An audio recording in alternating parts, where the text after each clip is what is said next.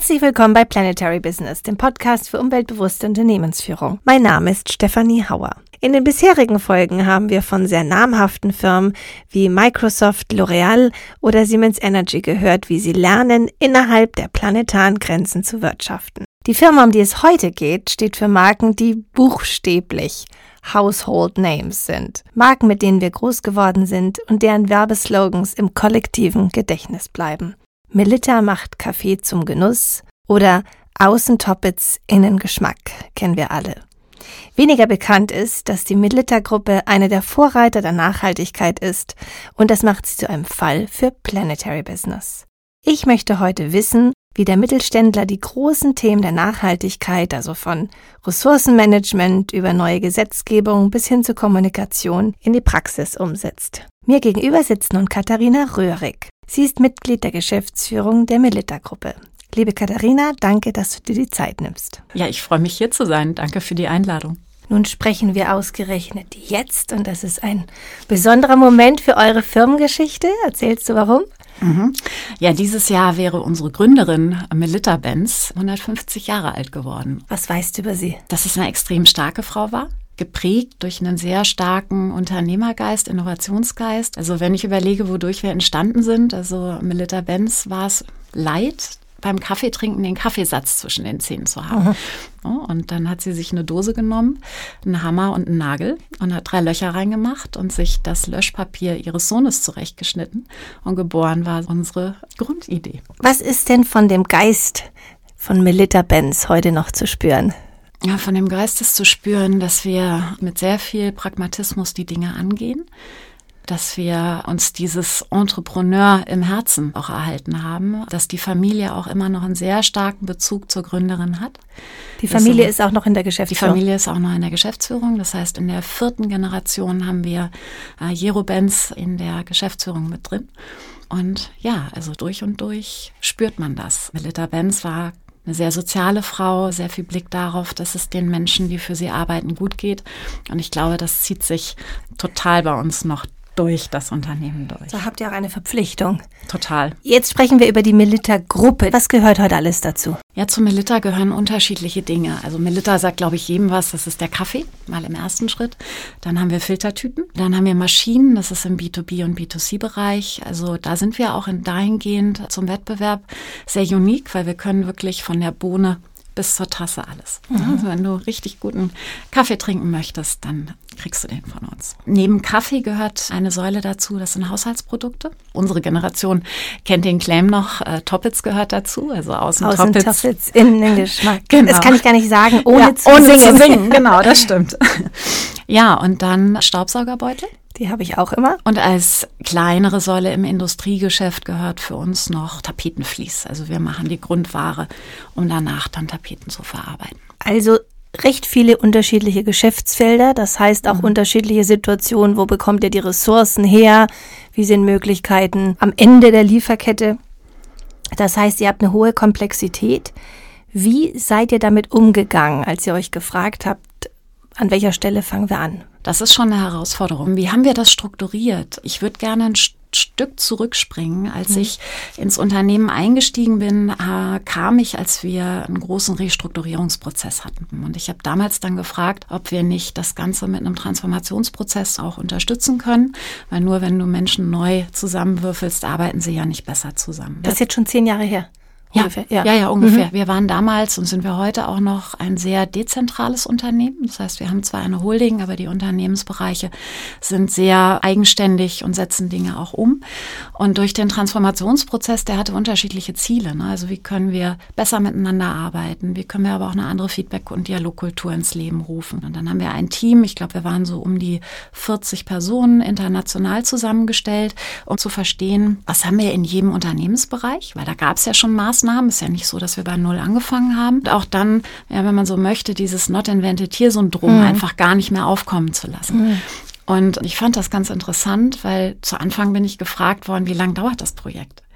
Und mittlerweile ist es so, dass Nachhaltigkeit in alles, was wir tun, integriert ist. Also eine Haltung. Eine Haltung, kein ja, Projekt. Definitiv. Das ist wirklich eine Haltung, ja. Wir haben einen Inhaber, Jero Benz, der auf einer Tagung vor drei Jahren gesagt hat, na ja, wir machen es nachhaltig oder wir machen es gar nicht. Und da steckt ja ganz viel Kraft drin, aber auch ganz viel Verpflichtung, Dinge dann wirklich auch anzugehen mhm. und zu tun.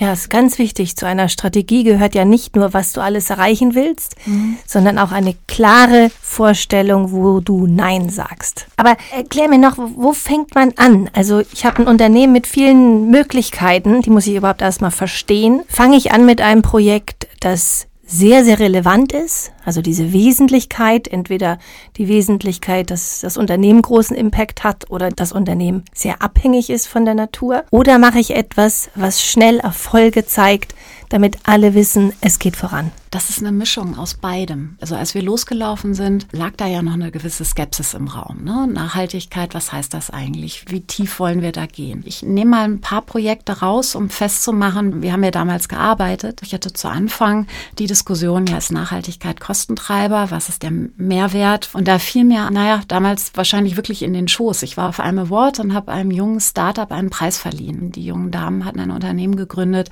was sich mit Abfall Abfallmanagement beschäftigt hat. Dann habe ich sie eingeladen und sind durch jede Fertigung und haben uns unsere Abfallströme angeguckt und haben uns angeschaut, was können wir aus diesen Abfallströmen an Sekundärrohstoffen generieren. Nämlich wir haben äh, für Abfall relativ viel Geld bezahlt, damit er vom Hof kam. Ja. Und ein Beispiel, wir haben im Tapetenvlies sehr, sehr viel Schlacken. Und die Schlacken verkaufen wir jetzt an ein großes Industrieunternehmen und die machen da draußen Einlegematten für Särge. Das heißt wirklich zu gucken. ja, wir begleiten sozusagen eine Nische in der Wirtschaft. Eine Nische, ja. Wobei ja. eine größere, als man denkt. Ja, und das zu verstehen. Du, du machst hm? also aus Müll eine neue ich Ressource aus Müll eine neue Ressource für einen Partner. Genau, und ja. du verdienst damit Geld. So und das war ein relativ hoher Millionenbetrag für die Gruppe. Das oh. heißt, damit habe ich auf einmal auch nochmal eine andere Diskussion mit den Geschäftsführern damals gehabt, ne, weil es eine EBIT-Relevanz hatte. Gut, wobei das können wir uns mhm. ja schon mal merken. Es ist gut, mit Projekten anzufangen, die auch eine Kosten- oder oder in dem Fall sogar eine Erlöswirkung haben. Genau, also ja. du hast relativ schnell einen Mehrwert. Und dann das zweite war, auch wie kriegst du das Commitment aller beteiligten Mitarbeiter? Wir haben das damals Leuchtturmprojekte genannt. Wir sind damals losgelaufen mit Mohamed Yunus. Mohamed Yunus ist bekannt durch Vergabe von Kleinstkrediten. Das heißt, so dieses Befähigen von Menschen in der dritten Welt wirklich auch aus dem Elend rauszukommen.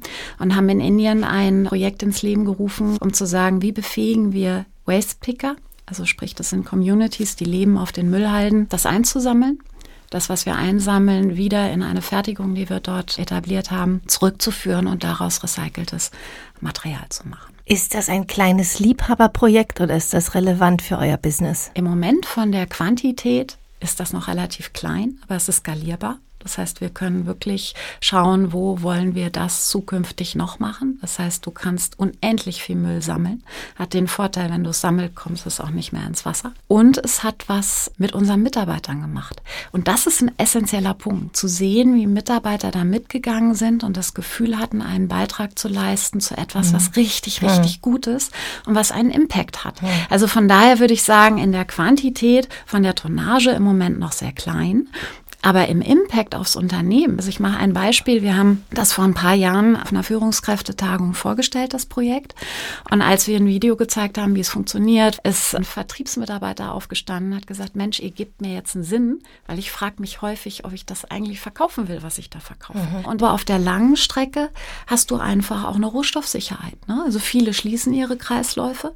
Das heißt, über das gesammelte Material können wir auch ein Stück weit unsere Fertigung sichern sicherstellen. Ich würde gern mit dir jetzt die großen Geschäftsbereiche von der Melita-Gruppe durchgehen und verstehen, wie geht ihr daran? Und nicht nur die großen Ziele, die jetzt von vielen Unternehmen kommuniziert werden, irgendwas in 2050 zu erreichen, sondern was habt ihr schon wirklich bewirkt und was steht noch aus? Da fangen wir an mit dem nahelegenden Thema Kaffee. Ja, Kaffee der Zukunft, so haben wir dieses Thema betitelt und haben da so ein paar Prämissen festgelegt, die für uns wichtig sind. Auf der einen Seite ist das, der Kaffee stammt aus einem Anbau, in dem alle Beteiligten vor Ort dauerhaft davon gut leben können ne? und das ökologische Systeme vor Ort erhält bzw. auch regeneriert. Und darüber hinaus ist es für uns wichtig, dass der Kaffee klimaschonend und unter nachhaltiger Wassernutzung verarbeitet, transportiert und geröstet wird. Darüber hinaus ist er energiesparend zubereitet und geht bei allem, was wir tun, auf diesen Circular Economy Ansatz ein. Und wir haben unterschiedliche Ziele erreicht. Also wir wollen 100 Prozent zertifizierten Kaffee haben bis 2030. Ne? Da sind wir auf einem guten Weg, gehen etappenweise jedes Jahr nach vorne. Wo seid ihr jetzt? Mm, ungefähr bei 30 Prozent. Ja, das ist noch ein weiter Weg. Du hast so zwischen 12 bis 15 Millionen Kleinstbauern, die in Parzellen den Kaffee anbauen. Da bis zum Ursprung zu gehen, ist eine Menge Arbeit, weil du auch valides Datenmaterial brauchst. Kannst du ein Beispiel nennen, wie ihr das messen könnt?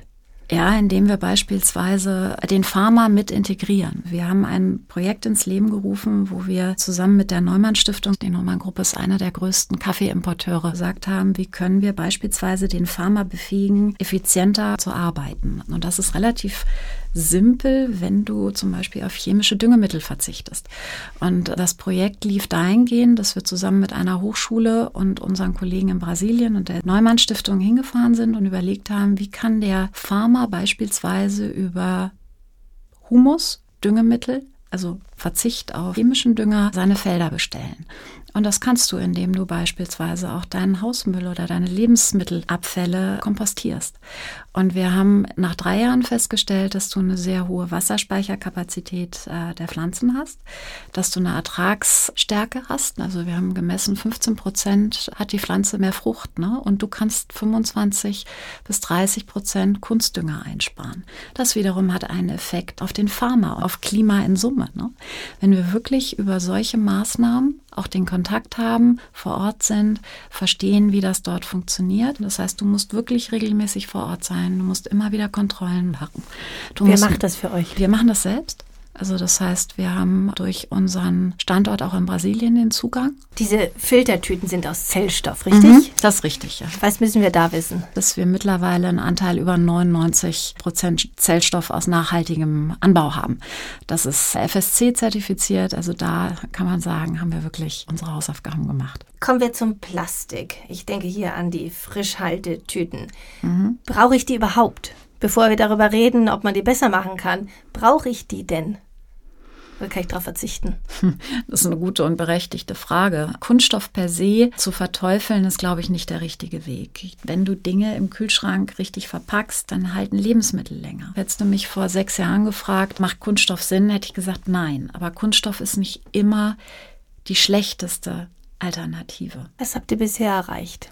Was wir versuchen ist, in dem Bereich auf der einen Seite recyceltes Material einzusetzen, aber auch Produkte so zu gestalten, dass sie rezyklierfähig sind. Je nachdem, wofür du es einsetzt, gibt es ja Regulatorien. Ne? Also ich kann äh, beispielsweise lebensmittelnahen Produkten nur einen gewissen Anteil zuführen. Du hast gesagt, ihr stellt Kaffeemaschinen her. Mhm also Elektrogeräte. Du kannst auch da ja ein sehr starkes Augenmerk drauf legen, dass du Geräte gestaltest, die einen geschlossenen Kreislauf ergeben. Dass du ähm, beispielsweise auch mal überlegst, verkaufe ich das immer nur, das Produkt, oder vermiete ich das auch? Wie stark reparaturfähig sind die Sachen? Wir haben gerade einen Testlauf in Frankreich, wo wir ähm, Maschinen leasen. Ne? Also das heißt, du vermietest Maschinen und kannst sie dann nach der Mietdauer wieder zurücknehmen. Du hast ja auch viele andere Vorteile in diesem Abo-Modell. Kannst du dafür ja, sorgen, dass, Kaffee dass, kaufen. dass du verstehst, ja, was der Kunde will, bist permanent im Austausch mit ihm. Mhm. Du hast die mhm. Kundendaten, bist genau. nicht abhängig vom Händler. Genau. Katharina, danke. Mhm. Das war so eine Tour d'Horizon, was ihr alles macht, ist sehr beeindruckend. Ich würde gerne ein paar Begriffe mit dir durchgehen, die jetzt viel in den Medien sind und erfahren, wie das bei euch, bei einem großen mittelständischen Unternehmen in der Praxis aussieht. Mhm. Vor kurzem wurde entschieden, dass die Corporate Sustainability Reporting Directive eingeführt wird. Das heißt, Firmen ab einer gewissen Größe sind verpflichtet, eine nicht finanzielle Berichterstattung zu erstellen darüber, wie sie die Umwelt beeinflussen und wie sie mhm. von der Umwelt abhängen. Wie sieht es bei euch praktisch aus? Wir haben schon sehr früh begonnen, Nachhaltigkeit in jedwede Berichterstattung, die wir von Seiten der Gruppe umsetzen, äh, zu integrieren. Alle zwei Jahre gibt es einen großen Bericht.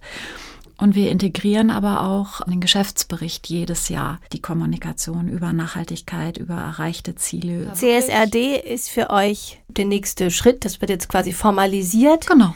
Aber, genau. ihr seid aber wir berichten schon nach den, wenn man so möchte, da waren wir ein bisschen vor der Welle, sondern Ja. wir sind da wirklich, wirklich rund und gut aufgestellt. Das heißt, als Unternehmen ist es schlau, solche Dinge auch vorwegzunehmen, sich an die Spitze der Bewegung zu stellen. Es gab ja, gab ja viel Gegenwehr, dass das so ein Bürokratiemonster ist und wir berichten uns zu Tode. Siehst du das auch so? Weil ich finde, Regularien haben den Vorteil, dass Organisationen, die nicht in die Schuhe kommen, wenigstens dann aufgefordert sind, das umsetzen zu müssen. Wir haben in den letzten zwei Jahren sehr viel gelesen über das deutsche Lieferketten-Sorgfaltspflichtengesetz. Das wird jetzt auch EU-Recht mit Erweiterungen. In der deutschen Version ist das sehr oft die sozialen Aspekte und jetzt wird das mehr auch das Umweltthema umfassen. Und äh, was ich sehr erstaunlich fand, eine schnelle Einigung bezüglich des Entwaldungsverbotes entlang der Lieferkette, was zum Beispiel auch Kaffee betrifft. Das heißt, wenn es zur Entwaldung kommt, um diese Rohstoffe zu gewinnen, dann sind die Firmen in der EU verantwortlich und zahlen hohe Strafen. Betrifft euch das? Sowohl Lieferkettengesetz als auch Entwaldung. Ja, das betrifft uns auf jeden Fall. Wir haben schon einen sehr hohen Prozentsatz, bei dem wir im Moment noch nicht genau eruieren können, ist das wirklich aus entwaldungsfreien Lieferketten. Es kommt jetzt dieses Gesetz, wir gehen davon aus, dass es auch dann nationales Recht wird. Wie viel Zeit habt ihr jetzt, eure Lieferketten so weit äh, transparent zu machen, dass ihr das garantieren könnt? Ich würde aber sagen, maximal zwei Jahre. Wenn wir unsere Hausaufgaben jetzt nicht schon intensiv gemacht hätten, hast du schon ein Korridorproblem, ne? Also ich glaube, für viele Unternehmen, die gegebenenfalls da noch nicht so intensiv dran gesessen haben, wird der Druck halt jetzt sehr hoch. Wir hatten hier mal einen Podcast mit Rewe. Ich muss jetzt keinen speziellen Einzelhandelsvertreter nennen, aber wie kommt die Branche auf euch zu? Was wollen die wissen von euch als Lieferanten? Ne, die möchten natürlich auch Informationen haben über deine Datentransparenz, über deine Lieferketten, über das, was du in dem Bereich an Maßnahmen ins Leben gerufen hast. Und wenn ihr die, diese Standardberichterstattung mitmacht, ihr, was ihr müsst, wird das dadurch ersetzt? Reicht das dann? Oder ihr Nee. müsst also für jeden, für, nennen wir sie Edeka, Rewe und so weiter, Jeder hat spezielle Wünsche. Ja. Dem allem gerecht zu werden und das im Detail abzuarbeiten, das ist schon Arbeit. Ich habe noch eine Sache, das ist ein etwas sperriger Begriff, Carbon Border Adjustment Mechanism. Das wird eingeführt Oktober 23, ist also nicht mehr lange. Da braucht man eine gewisse Transparenz im Unternehmen und ab 2027 ist das dann steuerrelevant. Es betrifft allerdings nur eine Reihe von Branchen. Zement, Stahl, Aluminium, Düngemittel, Strom sehr bedingt. Und es geht eben darum, wenn wir hier innerhalb des Binnenmarktes klimafreundlicher werden wollen, dass da nicht einfach Produkte von außen importiert werden, die das Ganze umschiffen, also dieses Carbon Leakage. Betrifft euch das? Uns betrifft es im Bereich Aluminium, im Bereich Toppitz Aluminiumfolie. Da betrifft es uns. Es ist diese Alufolie. Alufolie, genau, gemacht, die, ja. du, Mhm. die du quasi abreißt, Die damit jeder- was verpackst. Ja. Oder Aluminiumschalen, wenn du Okay. zum Beispiel grillst. Ich meine, das, ist interessant, weil man würde sofort denken an ein großen, großes Stahlwerk oder so. Und, Naja, da kommt's ja aber her. In, in Wirklichkeit ist es überall. Es betrifft euch auch, obwohl ihr relativ kleine Mengen habt. Ich würde aber sogar so weit gehen, dass ich nicht glaube, dass es bei den genannten Produktkategorien bleibt, sondern wenn sie etwas in der Form ins Leben rufen, könnte ich mir vorstellen, dass das auch nächste Ausbaustufen hat. Das heißt, auch heute geht es ja darum, schon zu schauen, was wird denn zukünftig vielleicht betroffen sein. Und wenn ihr nun solche Rohstoffe, die hier auf dieser Liste stehen, importiert, sagen wir aus China, was bedeutet das dann?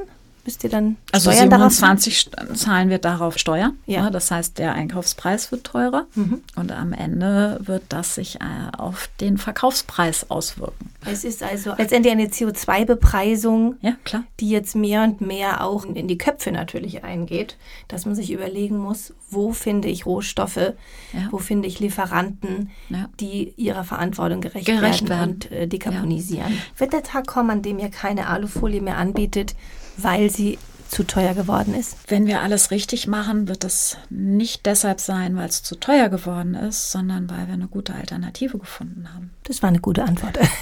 haben wir das verstanden, das Thema Regulatorik? Von der Seite kommt viel Veränderung, auch viel Herausforderung mhm. auf euch zu. Und dann haben wir auch im Markt ganz viele tolle neue Chancen, die ich mit dir durchgehen will.